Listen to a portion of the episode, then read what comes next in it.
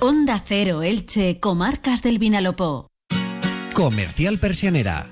Puertas, tableros, parquets, cocinas y bricolaje.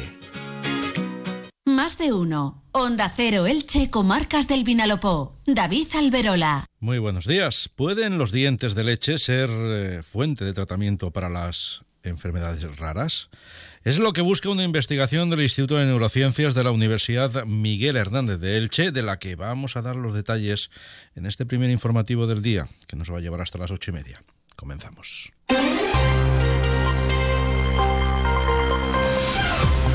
El primer apunte es para la previsión meteorológica. Nos la acerca como cada mañana de lunes a viernes Jorge Miralles desde Tiempo Elche. Hoy nos cuenta que la nubosidad y con ello la débil eh, lluvia que ya se ha registrado van a ir desapareciendo conforme avance la mañana para quedar un día soleado y ventoso. Tras el breve paréntesis invernal que se ha vivido este pasado fin de semana, la situación meteorológica cambia a partir de hoy. Las temperaturas van a experimentar un ascenso notable en una jornada en la que el viento va a soplar de poniente algo fuerte podría llegar a superar los 60 kilómetros por hora. La temperatura máxima se va a situar hoy en torno a los 23 grados en Elche, Crevillén y Santa Pola. Hola, ¿estás ahí? Despierta. Este invierno practica en Cable World el Intel ahorro. Ahorra de verdad de manera inteligente. Tres meses gratis y tus gigas por dos. Sí, despierta. Tres primeros meses gratis y tus gigas por dos. Ven ya a Cable World. Onda Cero Elche, Comarcas del Vinalopó. El Instituto de Neurociencias de la Universidad Miguel Hernández de Elche ha abierto una línea de investigación que podría tener capacidad para a partir de los dientes de leche, diseñar terapias personalizadas dirigidas a niños que sufren enfermedades raras relacionadas con el sistema nervioso, como pueden ser el autismo o el síndrome de red.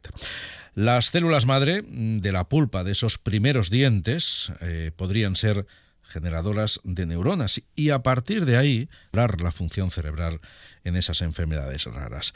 El estudio que podría seguir avanzando con el nombre de Ratoncito Pérez de las enfermedades raras persigue la creación de un banco de células de dientes de leche con enfermedades raras para facilitar la adquisición de muestras a los investigadores interesados en avanzar en posibles terapias. La investigación está siendo mm, llevada a cabo por un grupo de científicos que está liderado por Salvador Martínez, científico del Instituto de Neurociencias de la UMH de Elche a quien escuchan. Serían tratamientos susceptibles de ser utilizados primero en el niño que nos dio las, las, células, porque sería una medicina personalizada, específicamente las neuronas que responden son las de ese niño, pero si los vemos que las neuronas de diferentes niños o incluso diferentes enfermedades mejoran con esos tratamientos, pues podríamos proponer ese tratamiento para cualquier niño en la investigación liderada por el Instituto de Neurociencias de la Universidad Miguel Hernández, que es centro mixto con el Centro Superior de Investigaciones Científicas. Participan también científicos del Hospital de San Juan, de Alicante y del Instituto Murciano de Investigación biosanitaria. Sepan también que el 48% de las intervenciones quirúrgicas que realizó el pasado año el Hospital Universitario del Vinalopó fueron a través del programa de cirugía mayor ambulatoria. En 2023 el hospital registró 15.099 intervenciones quirúrgicas. El centro es un hospital de alta complejidad y resolución que cuenta con algunas especialidades que son servicios de referencia para la zona sur de la provincia de Alicante. Pedro González es director médico del Hospital Universitario del Vinalopó. Realizamos procedimientos de un grado de complejidad alta, incluso superior al que se puede realizar en hospitales de la zona. Dentro de nuestros objetivos es seguir a la vanguardia dentro de la tecnología, la innovación y la gestión y para esto nos tenemos que esforzar para que podamos mantener el nivel de excelencia que actualmente tenemos. El Hospital del Vinalopó acumuló a lo largo del pasado año otras cifras, por ejemplo, más de 193.000 pruebas radiológicas, 1.400 sesiones de hemodinámica o 14.000 biopsias. Además, el área de urgencias registró casi 172.000 asistencias. ¿Tu edificio antiguo no cuenta con un ascensor y se te hace cada día más difícil subir escaleras? Llama a Ascensores Serki. En Ascensores Serki ponemos a tu disposición un equipo de profesionales rápido y eficaz. Llama ya al teléfono 965 42 23 76 o visita serki.es. Más de uno. Onda Cero Elche, Comarcas del Vinalopó. El exalcalde de Santa Pola, Miguel Zaragoza, la exconcejala Loreto Cascales y el exedil Jorge Perello, también dos empresarios y tres trabajadores de una clínica privada, se sientan desde hoy en el banquillo de los acusados para ser juzgados por los presuntos delitos de prevaricación, cohecho y negociaciones prohibidas. El juicio comienza hoy en la sección décima de la Audiencia Provincial de Alicante y tiene sesiones fijadas para mañana, el miércoles y el jueves, también para el lunes y martes de la próxima semana. La Fiscalía solicita provisionalmente penas que oscilan entre los dos años y tres meses y los ocho años y cinco meses de prisión para los procesados. En el juicio se tienen que dirimir presuntas irregularidades registradas en la concesión y explotación de una clínica privada que estaba ubicada en unas instalaciones municipales de Gran Alacán. Cambiando de registro, la semana comienza con la mirada puesta también en su tramo final, concretamente en el viernes, jornada en la que tendrá lugar la movilización convocada en la provincia por las entidades agrarias mayoritarias, entre ellas Asaja, la Asociación Valenciana de Agricultores, la Unión y ahora ahora y Ramadera, la Coordinadora Campesina y la Unión de Pequeños Agricultores.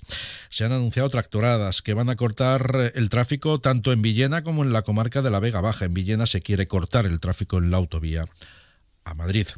En Petrer, la alcaldesa de la localidad, Irene Navarro, ha reiterado a la Consejería de Educación la necesidad de desbloquear el proyecto de reparación de la cubierta de la Escuela Infantil Virgen del Remedio para recuperar la iniciativa que dentro del plan Edifican y con un presupuesto de casi 405.000 euros fue aprobada en eh, el pasado mandato. El jueves de esta semana he fijado una reunión en Valencia para seguir abordando ese asunto. Irene Navarro. Con esta visita se le ha vuelto a incidir al secretario autonómico en la necesidad de que se desbloquee esa situación que al final solamente repercute pues en, en, la seguridad de todo el alumnado que he dicho de centro y de la inseguridad que puedan sufrir en este momento las familias. Por otro lado, la alcaldesa de Petrer ha informado que previsiblemente a final de este mismo mes de febrero se adjudique el proyecto para la demolición y diseño del nuevo Colegio Reyes Católicos y ha avanzado que para el próximo curso escolar se espera que esté finalizado el nuevo Instituto Azorín, cuyas obras avanzan en el municipio de la comarca del Medio Vinalopó ritmo. Por otro lado, respecto al proyecto de ampliación del Colegio Virrey Poveda, desde la Consellería mm, de Educación se ha asegurado al Ayuntamiento que la ampliación de un millón de euros en el presupuesto con el que ya se cuenta podría estar creada en el mes de marzo en el presupuesto de la Generalitat. Más de uno. Onda Cero Elche, Comarcas del Vinalopó.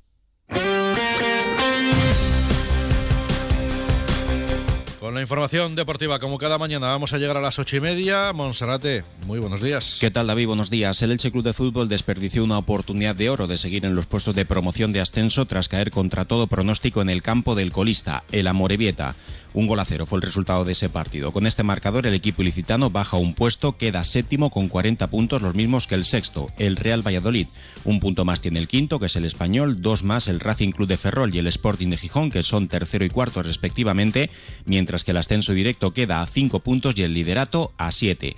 El Elche regresa esta mañana al trabajo a las 10 a puerta cerrada en el 10 y borra y su siguiente partido será el domingo a las 9 de la noche ante el segundo clasificado, la Sociedad Deportiva Ibar de Sergio León. Por su parte, el Club Deportivo Eldense sumó un valioso punto en casa frente a la Sociedad Deportiva Huesca. No obstante, tampoco se puede confiar porque los puestos de descenso se mantienen a tan solo siete puntos de diferencia. En balonmano femenino, en la Liga Guerreras Iberdrola, también meritorio punto el sumado por el Atigo Club Balonmano Elche en la siempre complicada pista del Vera Vera San Sebastián. El Elche se queda al frente de la tabla en solitario con 27 puntos, uno más que el Málaga y el Vera Vera San Sebastián y dos más que el Valladolid, que es cuarto. Por su parte, no le fueron bien las cosas al Elda Prestigio, que cayó derrotado en la pista del Rocasa de Gran Canaria, y con este resultado, el conjunto de Elda queda antepenúltimo a cuatro puntos de los dos últimos clasificados. Onda Cero Elche, Comarcas del Vinalopó.